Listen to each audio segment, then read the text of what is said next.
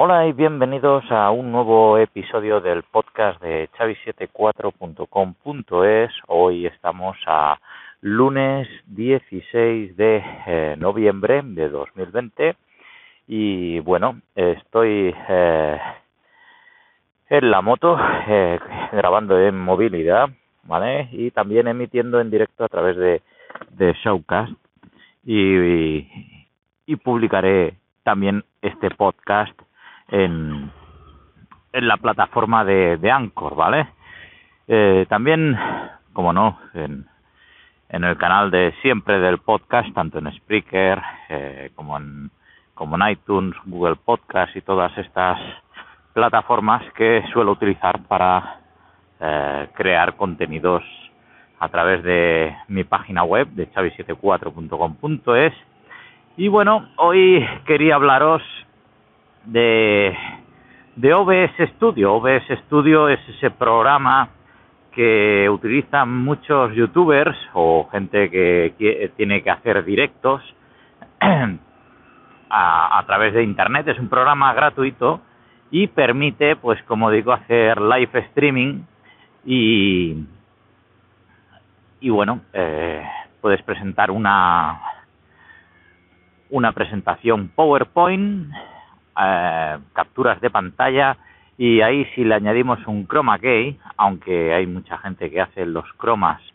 eh, sin tener una tela verde, eh, no lo recomiendo para nada porque eh, da bastantes problemas ya que si no tenemos una buena iluminación, eh, bueno, el, con la cámara virtual que han puesto en OBS es posible hacer un chroma key, pero lo interesante es hacerlo con una tela verde, ya que a tiempo real, o sea, tú estás viendo un, un fondo verde, pero eh, cuando estás retransmitiendo, ese fondo verde lo cambias por eh, un fondo que tú quieras. Ya puede ser estático, un vídeo o también eh, puede ser eh, el fondo de, tu pantalla, ¿no? Para hacer un screencast, que por ejemplo yo hago con ScreenFlow, ¿no? Pues podría poner eso y directamente se estaría viendo el vídeo mientras eh, me veis a mí en pequeñito o en grande, dependiendo del tamaño que queramos, la presentación en vivo y en directo, ¿vale? Entonces el, este programa está muy bien. Yo utilizo varios, ¿no? Eh, varios programas. Eh, esto viene en relación a una pregunta de por eh, de un vídeo que subí hace unos cuantos años eh, de Flash Media Server, ¿vale? Un servidor eh, RTMP que permite hacer eh, vídeos en directo, ¿vale? Configurando en su día yo configuraba eh, Adobe Adobe Media Encoder, que digamos que es el cliente que se conecta al servidor RTMP y así poder eh, lanzar el contenido. Pues eh, no sé si sabéis, eh, Adobe ha dicho que va a abandonar Flash y, y bueno, no hay fecha o por lo menos no lo he sabido ver. Eh, en principio es para 2021, lo que no sé si es para final o principio, ya que esta tecnología pues no permite eh, a los dispositivos móviles ver Flash, ¿no? Pero es curioso que a través del servidor Flash sí que un iPhone puede ver ese contenido. Entonces es algo que no se entiende muy bien, ¿no? Eh, entiendo que el servidor hace alguna codificación de flash a, a dispositivos móviles, ya sea M4V o MP4, alguna cosa así, y entonces ese contenido sí que se ve, ¿vale? Eh, en mi canal de YouTube, pues me dijo, oye, ¿dónde está este servidor? Eh, sí que es verdad que en la página web pues no informa nada de ese producto, o es que no venden ninguno o ya lo han dejado de desarrollar. Yo en su día bajé una versión de desarrollador que te permitía 10 conexiones simultáneas, aunque lo suyo sería utilizar, eh, pues bueno, ya sea Twitch, eh, YouTube y, y bueno, algún eh, Facebook Live, todos estos te permiten conectarte a un servidor RTMP y haces las publicaciones en directo, ¿no? Entonces, si tu fuerte son redes sociales y tal, pues, pues ahí va que te va. Eh, incluso en Instagram, tengo que probar Instagram eh, Live, que también existe, y, veremos a ver cómo, cómo va ese contenido así en directo, ¿no?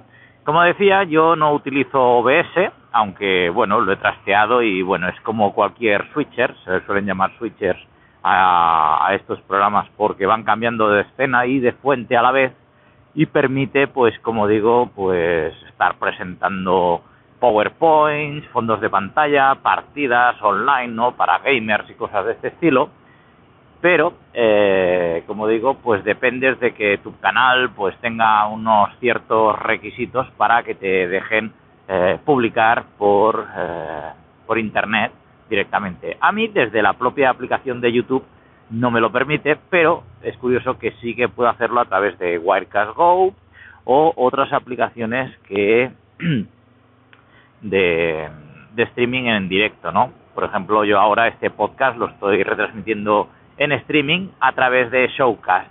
Y también aplicaciones como Audio Hijack también tienen un plugin para retransmitir el audio a través de RTMP, o sea que eh, sale ahí un estroboscopio de, la voz, ¿no? Que cuando eh, vas hablando se va moviendo y, todo fantástico y genial. Pues bueno, el caso es que eh, yo recomiendo eh, que si no puedes acceder a eso, pues te puedes crear en una máquina virtual o en un NAS, eh, incluso en un Docker está también el, esto del engine con el plugin RTMP y lo que hace es un servidor web se convierte en un servidor RTMP para retransmitir vídeo en directo, en vivo y en directo. Entonces ahí tienes una solución mm, barata porque, bueno, el servidor Engine es un servidor muy liviano, eh, más liviano que Apache y, se empieza a poner las pilas y tiene muchos eh, plugins, complementos donde poder, eh, en este caso, hacer hacer los vídeos eh, en directo, ¿no? Pues bueno, eh, en principio esto es lo que os quería contar. Ya ha llegado eh, a mi sitio de trabajo, así que os ya hablaremos en otro capítulo.